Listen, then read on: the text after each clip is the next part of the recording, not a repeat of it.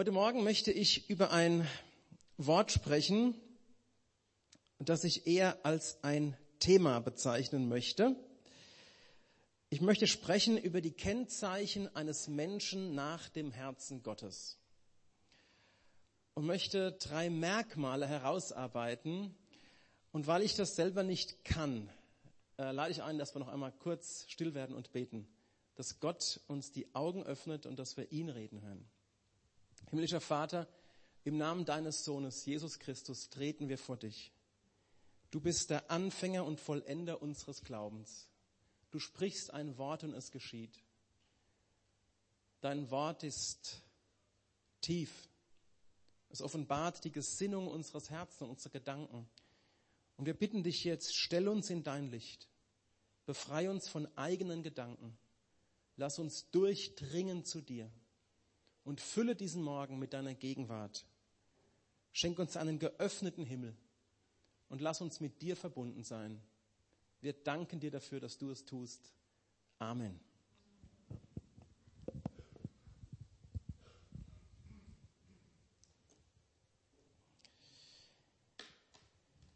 In Antiochia betreten Paulus und Barnabas eine Synagoge. Es wird das Gesetz verlesen, es wird aus den Propheten gelesen. Und dann erreicht die beiden eine Aufforderung. Es heißt, Brüder, wenn ihr ein Wort der Ermahnung habt, der Erbauung, dann redet es jetzt. Da stand Paulus auf und er beschreibt, wie das manchmal in der Bibel der Fall ist, den Weg Gottes mit seinem Volk. Und unter anderem greift er zurück auf eine Formulierung, aus dem ersten Buch Samuel, Kapitel 13, Vers 14. Paulus zitiert hier, indem er sagt, ich habe David gefunden, einen Mann nach meinem Herzen. Die Formulierung taucht also im Alten Testament auf, im ersten Buch Samuel. Sie taucht aber auch im Neuen Testament auf, indem sie hier in der Apostelgeschichte erwähnt wird. Was hat David zu einem Mann nach dem Herzen Gottes gemacht? Ich brauche jetzt keine Handzeichen, aber wenn ich mal fragen würde, was fällt euch spontan zu David ein? Genau. Ja, ähm, so kann das sein und ganz ehrlich gesagt, so können wir uns täuschen. David war nicht frei von Schwächen und Fehlern. David war, das ist seine große Stärke, David war bußfertig. Und ich möchte heute Morgen ein Kapitel betrachten, an dem ich drei Eigenschaften eines Menschen nach dem Herzen Gottes, Davids, herausstellen möchte. 2. Samuel Kapitel 7. Und ich möchte einladen, dass ihr dieses Kapitel einfach mal lest zu Hause. Der Zeit wegen werde ich nur einzelne Punkte ähm, erwähnen. Aber ich möchte es aus diesem Kapitel sichtbar machen. Was hat Davids Herz erfüllt und warum ist er der Mann nach dem Herzen Gottes? 2. Samuel Kapitel 7. Ich lese vom Anfang. Als nun der König in seinem Haus saß und der Herr ihm Ruhe gegeben hat vor allen seinen Feinden, sprach er zu dem Propheten Nathan, sieh doch, ich wohne in einem Zedernhaus und die Lade Gottes wohnt unter Zeltdecken. Nathan sprach zu dem König, wohlan alles, was in deinem Herzen ist, das tu, denn der Herr ist mit dir. David ist erfüllt von einem Gedanken. Und er möchte Gott ein Haus bauen. Es ist eine Zeit, von der die Bibel sagt, der Herr hat ihm Ruhe gegeben von allen seinen Feinden. Und mein erster Punkt, David möchte in guten Zeiten etwas für den Herrn tun. Das ist mein erster Punkt von einem Menschen nach dem Herzen Gottes. David möchte in guten Zeiten aus freien Stücken etwas für den Herrn tun, er möchte ihm ein Haus bauen. Das lässt sehr tief blicken in Davids Herz. Und ich richte an uns die Frage, was beschäftigt uns in guten Zeiten? Was beschäftigt mich in erfolgreichen, gesunden Zeiten? Plante nicht der reiche Kornbauer nach dem Einbringen einer erfolgreichen Ernte, Lukas 12, Vers 18, für sich noch neue Scheunen zu bauen? Das will ich tun. Ich will meine Scheunen abbrechen und größere bauen und darin alles, was mir gewachsen ist und meine Güter aufspeichern. Welche Gedanken hat der Gehasi, der Knecht des großen Propheten Elisa, als er Zeuge wurde eines großen Heilungswunder? In seinem Herz kam der Wunsch nach mehr für mich. Wir wissen oder einige wissen, wie diese Geschichte beschrieben in 2. Könige 5, Vers 26 endete. Es wirkt so beiläufig, in guten Zeiten nach Gott zu fragen, aber es ist uns Menschen, leider auch in der Gemeinde, oft fremd. Wenn es uns gut geht, sind wir voll von uns selbst. Ich will mehr für mich. Ich will mehr Freizeit. Ich will mehr Ruhe. Ich will mehr Beachtung. Wie sieht Gott das? David war ein Mensch nach dem Herzen Gottes. Das ist Gottes Urteil über David. Und ich frage mich oft, wie sieht Gott mich? Wie sieht Gott unsere Gemeindearbeit? Es ist am Ende völlig unerheblich, was wir über uns sagen, was wir von uns denken. Die Frage ist, kennt der Herr uns? Und was sagt er über unserem Leben und Dienst? Jeremia 2, Vers 27, da spüren wir etwas vom Schmerz im Herzen Gottes, wenn es heißt, Sie kehren mir den Rücken zu und nicht das Angesicht. Aber wenn die Not über sie kommt, sprechen sie auf und hilf uns. Wie viele Hilferufe hat der Himmel schon gehört, als der Mensch in Not war, als er verzweifelt war, wenn die Diagnosen kommen, Sie haben noch ein paar Wochen. Wie schreit der Mensch zu Gott? Und am, am, am bildhaftesten verkörpert ist diese Haltung in der Person des Propheten Jona, der auf der Flucht ist vor dem Auftrag Gottes. Und dann lesen wir eines der erstaunlichsten Gebete in der Bibel. Und man spürt, dass Jona wirklich ein Gottesmann ist, als er mit dem Rücken sozusagen zur Wand steht, als er nicht mehr kann. Dann schreit er zu Gott und sagt, Herr, hier bin ich. Aus meiner Drangsal rief ich zu dem Herrn, Jonah 2, Vers 3. Er erhörte mich aus dem Schoß des Totenreiches und ich schrie und du hörtest meine Stimme. Ein Gebet aus dem Bauch eines Fisches. Jonah schreibt das sehr bildhaft, wie er nicht mehr konnte. Wir haben das so als vielleicht als Bild, Cartoon in Kinderbüchern. Das war Gottes starke Hand, die den Propheten in die Not geführt hat, damit er neu zu Gott schreit. Und Geschwister, schauen wir doch mal unser eigenes Glaubensleben an. Wann sind wir am meisten auf den Knien? Wann ringen wir mit Gott und sagen, Herr, zeig mir deinen Weg? Leider nur allzu oft, wenn wir mit dem Rücken zur Wand stehen wenn gar nichts mehr geht. Ich sage das im Kontrast, um zu zeigen, wie sehr es Gott gefreut haben muss, dass David in guten Zeiten, im Segen, als Gott ihm Ruhe schenkte, sagte, was kann ich für den Herrn tun?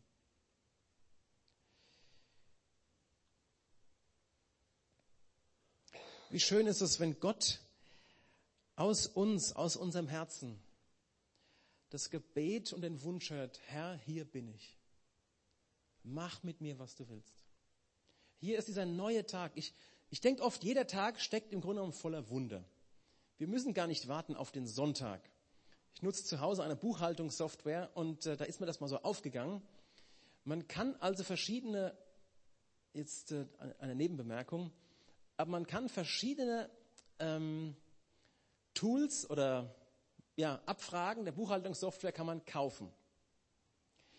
Und das tut man folgendermaßen, man bezahlt Geld, in der Regel nicht wenig, und dann kommt ein Code zum Freischalten und dann zack, habe ich die Funktion auf dem Rechner. Was heißt das? Die, ist, die Funktion ist da. Die ist schon da. Sie muss nur freigeschaltet werden. Und Gott ist da. Der ist in jedem Tag. Wir müssen ihn nur freischalten und nicht reduzieren auf meine kleine Welt und Vorstellung. Was suchen wir in guten Zeiten? Suchen wir in Segenszeiten, in gesunden Zeiten? Ich war in einem Einkaufszentrum vor einiger Zeit und da ist mir das mal so ganz praktisch passiert. Ich stand dort, habe auf jemand gewartet und äh, ich war zu früh und hatte vielleicht noch eine Stunde zu warten oder eine halbe Stunde, ich weiß nicht. Und Einkaufszentren sind ja in der Regel so konzipiert, dass sie die Kauflust wecken, dass sie so ein bisschen dieses, ja, dieses Gammelverhalten, ja, so ein bisschen, ah, man soll so ein bisschen runterfahren und das Geld soll locker sitzen. Dann habe ich gedacht, jetzt warte ich hier, das ist natürlich bedenklich. Und habe ich aus dieser Zeit ein Gebet gemacht. Und habe gesagt, Herr Jesus, ich bin jetzt hier. Es wimmelt hier von Menschen. Hast du irgendeinen Auftrag für mich? Kannst du mir irgendwas zeigen? Ich will jetzt für dich da sein. Ich will mich nicht stumpf machen lassen. Ich will mich nicht fangen lassen von dieser Stimmung da und da und da.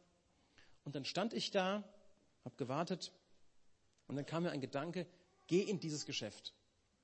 In diesem Geschäft gab es Energiesteine, Esoterik und alles Mögliche, was die Leute sich so in die Häuser stellen. Und dann habe ich in der Kasse gefragt, gibt's bei Ihnen auch Bibeln? Und da sagt die Dame zu mir, die gibt's irgendwo ziemlich gut versteckt, so kam es mir vor. Erster Stock, hinten im Regal, links die Ecke. Dann habe ich gedacht, gut, da gehen wir jetzt mal hin, schaue ich mal an. Am Regal steht ein Ehepaar, ein älteres Ehepaar, der deutschen Sprache noch nicht so mächtig, ich denke, sie waren Roma, standen am Regal und schauten so rum. Ich komme dorthin, schaue die Bibel an, dann spricht mich dieses Ehepaar an. Darf, dürfen wir Sie etwas fragen? Gerne. Wir möchten Deutsch lernen. Wir suchen eine Bibelübersetzung, die wir gut verstehen können. Welche Übersetzung sollen wir kaufen? Wunderbar. Das ließ sich schnell lösen, diese Frage. Zurück zur Kasse, bezahlt. Wir haben uns nicht mehr gesehen. Ich hatte meinen Termin. Mein Herz war erfüllt. Versteht ihr? Ich wüsste von mir mehr Fehler zu berichten als besondere Erlebnisse. Aber es geht mir darum zu zeigen, Gott ist da.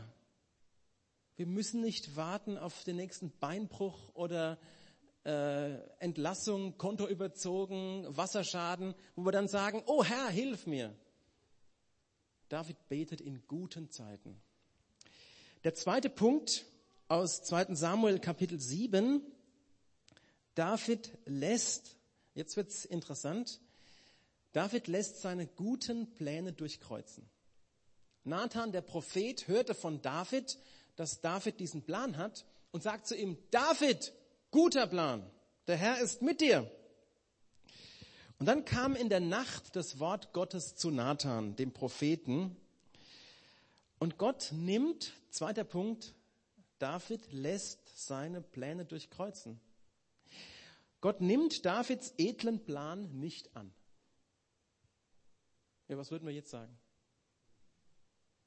Gott nimmt Davids edlen Plan nicht an. Sein Wunsch, einen Tempel zu bauen, der entsprang doch aus seiner Liebe zu Gott. David plante kein Monument für sich.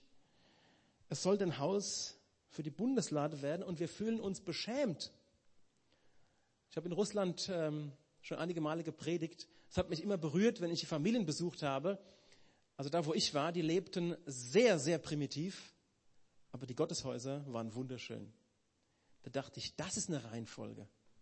Das würde ich gerne mal mit zu uns bringen, so von der Denkweise. Und David war davon erfüllt. Und er hatte das Wort des Gottesmannes, Vers 3. Nathan sprach zu dem König, geh hin, alles was in deinem Herzen ist, das tue, denn der Herr ist mit dir. War das nicht der Beweis, dass die Gedanken Gottes mit Davids Gedanken übereinstimmten? Nein, Ausrufezeichen. Nein. Wir können in unserem Herzen Pläne machen oder Wünsche hegen, vielleicht sogar im Reich Gottes etwas bewegen wollen. Und der Wunsch entspringt wirklich an der Liebe zum Herrn und fromme Leute sagen, sehr gut, mach das. Und doch können unsere Pläne von Gott durchkreuzt werden. Und doch kann Gott sagen, nein. Und jetzt die entscheidende Frage für einen Menschen nach dem Herzen Gottes. Wie gehe ich mit einem Nein Gottes um? Obwohl ich es doch so gut meine. David lässt, ich nehme das vorweg, ich lade ein, das Kapitel selber zu lesen. David lässt seinen Plan sofort fallen. Sofort. Als er sieht, dass Gott andere Pläne hat, sagt David, ich möchte mich an keine Aufgabe machen, die Gott mir nicht zuweist. Das ist das zentrale Zeichen eines Menschen nach dem Herzen Gottes. Er möchte nichts tun, wohin ihn der Herr nicht führt und wenn es noch so gut ist. Wir könnten unheimlich viel Gutes und Richtiges tun. Daran zerbrechen ja auch einige. Warum tun wir nicht das? Warum tun wir nicht das und nicht das und das? Wohin führt dich der Herr? Und was ist von Gott bestätigt. Für unsere Arbeit im Reich Gottes, egal in welcher Gemeinde oder in welchem Dienst, ist das ein ganz zentraler Punkt. Der natürliche Mensch setzt seinen Willen durch. Menschen nach dem Herzen Gottes können ihren eigenen Willen kreuzigen. Verstehen wir den Unterschied? Der natürliche Mensch, der drängt sich in Aufgaben, die ihm gefallen. Der hat am liebsten, was ihm schmeckt. Ein Mensch nach dem Herzen Gottes, der hat eine heilige Scheu vor allem, was ihm der Herr nicht aufträgt. Es ist nicht zuerst eine Geschmacksfrage für uns Christen, wo wir unseren Platz ausfüllen. Es ist die Frage, was will der Herr von mir? Und auch ein Nein, auch ein Nein Gottes kann eine Gebetserhörung sein. Ich denke an das Gespräch mit einem Gemeindeleiter. Die Gemeinde war beschäftigt, ähm, sich räumlich zu erweitern, hatte auf ein Grundstück spekuliert und gingen vorher in das Gebet. Wenn der Eigentümer des Grundstücks Nein sagt, dann hat Gott Nein gesagt. Also hoch motiviert ging diese Truppe dahin, Geld dabei gehabt, Angebot gemacht und äh, dann ging es los, ja, wir möchten das Grundstück kaufen und so weiter. Und der Eigentümer sagte, nein. Und hat einer aus der Gruppe gesagt, Gott hat unser Gebet erhört, wir haben Grund zur Freude. Das ist ein Nein. Versteht ihr? David bekommt ein Nein von Gott. Und wie schnell werden wir verbittert, auch als Christen, wenn wir nicht bekommen, was wir wollen. Geschwister, das ist geistlich unreif. Es ist geistlich im Kindergartenniveau hängen geblieben zu sein. Gott muss Gott bleiben über unserem Leben. Ob wir eine Position haben oder keine Position.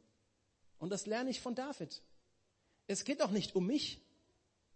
Es geht darum, dass Gott mit uns allen zum Ziel kommt.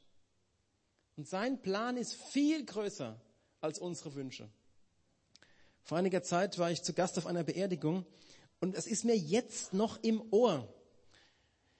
Da ist ein Ältester gestorben aus einer Gemeinde und äh, bei dieser Feier sagte dann ein Redner, der Prediger, ja, der Verstorbene hätte oft, oder er sagte sinngemäß, hat oft darunter gelitten, dass seine Vorschläge nicht angenommen wurden. Ich habe gedacht, oh bitte, bitte, bitte, geht es um meine Vorschläge? Muss ich mich verwirklichen? Geschwister, wenn wir da nicht drüber kommen, daran können Gemeinden zerbrechen. Das trifft für unsere zu wie für eure. Das ist überhaupt kein, wir müssen in eine Reife kommen, in eine Reife, in eine geistliche Reife, in der wir David hier begegnen. Nochmal, der Mann war nicht frei von Fehlern, aber seht ihr hier seine Haltung, sein Herz. Und der dritte Punkt, der auch schon mein letzter Punkt ist, David bekommt eine Antwort von Gott. Ich lese aus 2 Samuel Kapitel 7. Und dort ab Vers 11. Der Herr verkündigt dir, dass der Herr dir ein Haus bauen will. Wenn nun deine Zeit um ist und du dich zu deinen Vätern schlafen legst, will ich dir einen Nachkommen erwecken, der von deinem Leib kommen wird, den will ich sein Königtum bestätigen. Der soll meinem Namen ein Haus bauen und ich will seinen Königsthron bestätigen ewiglich. Vers 18. David setzte sich vor dem Herrn nieder und sprach, wer bin ich? Herr, wer bin ich? Und was ist mein Haus, dass du mich bis hierher gebracht hast? Der dritte Punkt, da David beugt sich demütig unter die Führung Gottes. Es ist eine große Gefahr im Leben mit Gott, dass wir die richtigen Worte gebrauchen, aber im Herzen den Hebel nicht umlegen. Dass wir sagen, ich vergebe dir, aber im Herzen bleibt's. Und ich sage noch einmal, noch einmal, wehe dir. Aber mit dem Mund sagen wir, ich vergebe. Oder wir sagen, ich nehme Gottes Führung an, aber im Herzen, ich werde immer bitterer.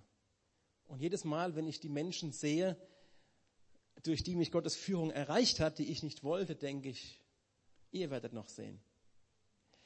Das ist gefährlich. Versteht ihr? Und wir lösen das nur, indem wir uns Gott ganz unterstellen. Indem ich mein Leben in den Tod gebe. Nur, nur durchs Kreuz wo ich nicht nur meine Sünden loswerde, sondern auch mein Ich, an dem Michael Müller sein, sein Leben verliert. Nur durch diesen Weg komme ich zur Auferstehung, komme ich zum neuen Leben. Es gibt kein Auferstehungsleben ohne das Kreuz. Es gibt kein neues Leben, ohne mein altes Leben abgelegt zu haben. Es gibt es nicht. Und David beugt sich demütig vor Gott und Gott wir erleben Gott als einen perfekten Seelsorger und einen liebenden, feinfühligen Erzieher. Er nimmt nicht David einfach einen guten Wunsch weg und sagt nein, sondern er öffnet David im Kapitel einen neuen Blick.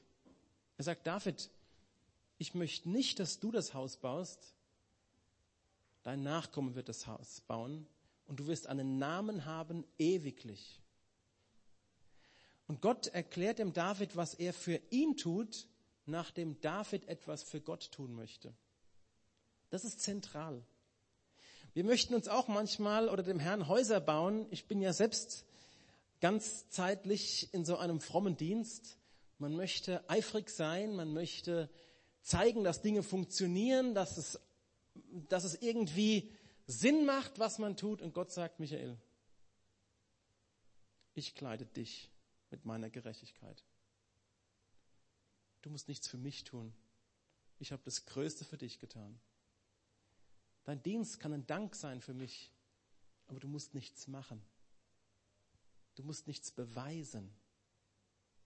Gehöre mir ganz. Und das lerne ich von David.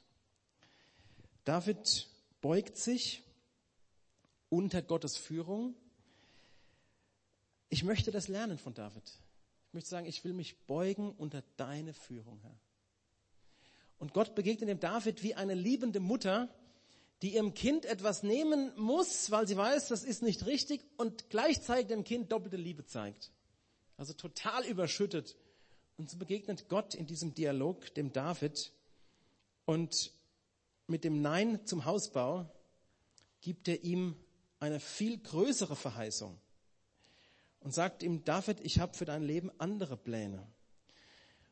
Wir brauchen keine Angst davor haben, wenn Gott uns ein Nein sagt.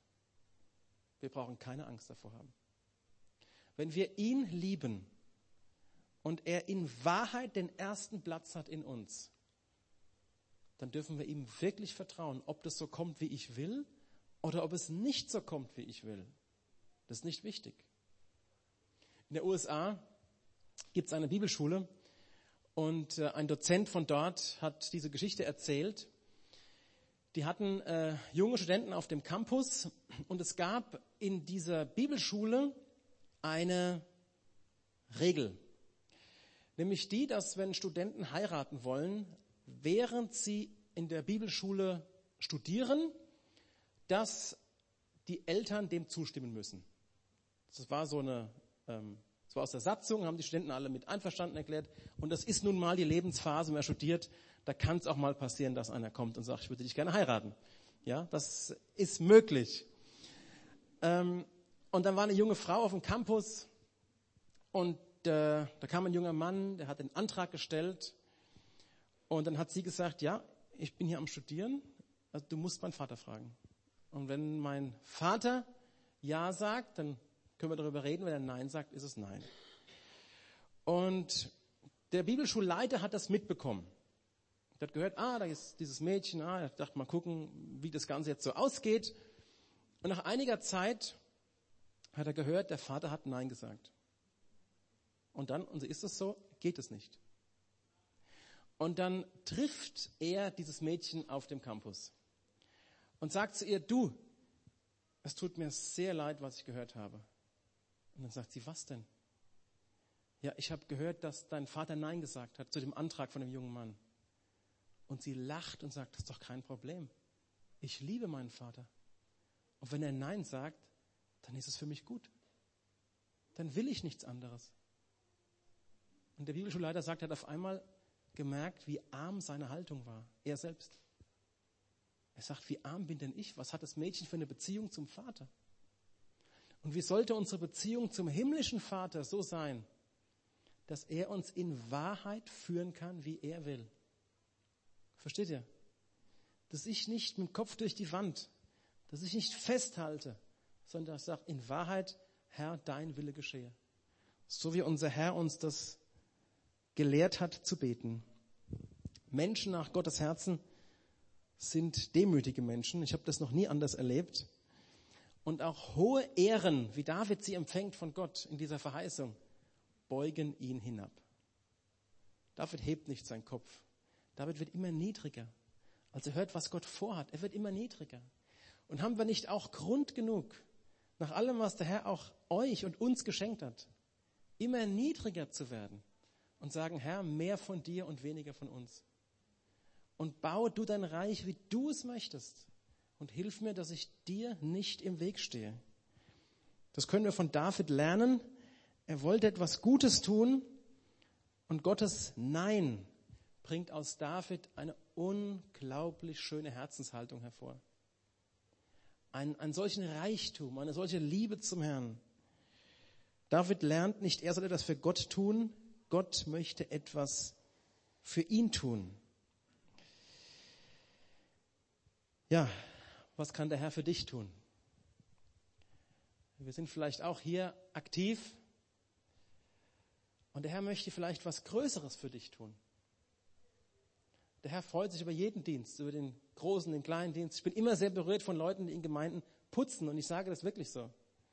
Das ist ein wunderbarer Dienst. Und alle, die das so, die das so genießen, also ich weiß wirklich nicht, wer hier zuständig ist, aber ich weiß, es ist eine sehr gut gemachte Arbeit, ja. Alle, die das so genießen, die freuen sich. Und das ist so ein Dienst, der fällt immer nur dann auf, wenn er nicht gemacht ist. Das ist ein wunderbarer Dienst. Und es gibt so viele große und kleine Dienste. Und äh, entscheidend ist, dass der Herr an uns was tun kann.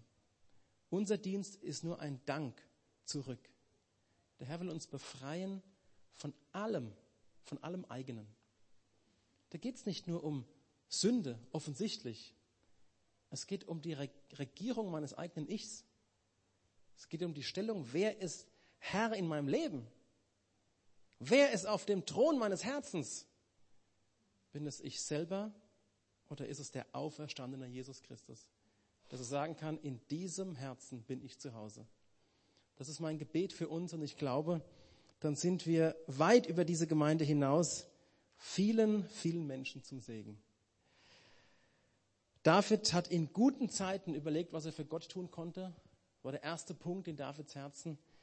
David ließ seine Pläne durchkreuzen von Gott. Der zweite Punkt.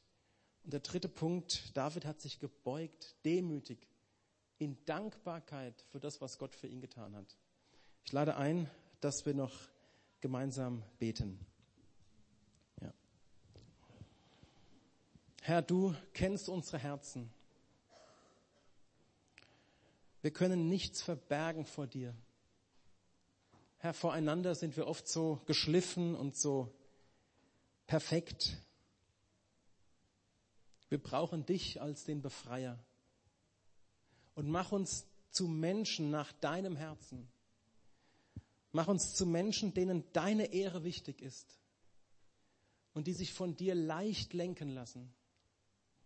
Bewahr uns vor dem Betrug des Satans, der uns vielleicht schon viele Jahre unseres Lebens geraubt hat und wir immer noch festhängen in Streit, in finsteren, dunklen Gebundenheiten. Herr, wir brauchen dich als den Befreier.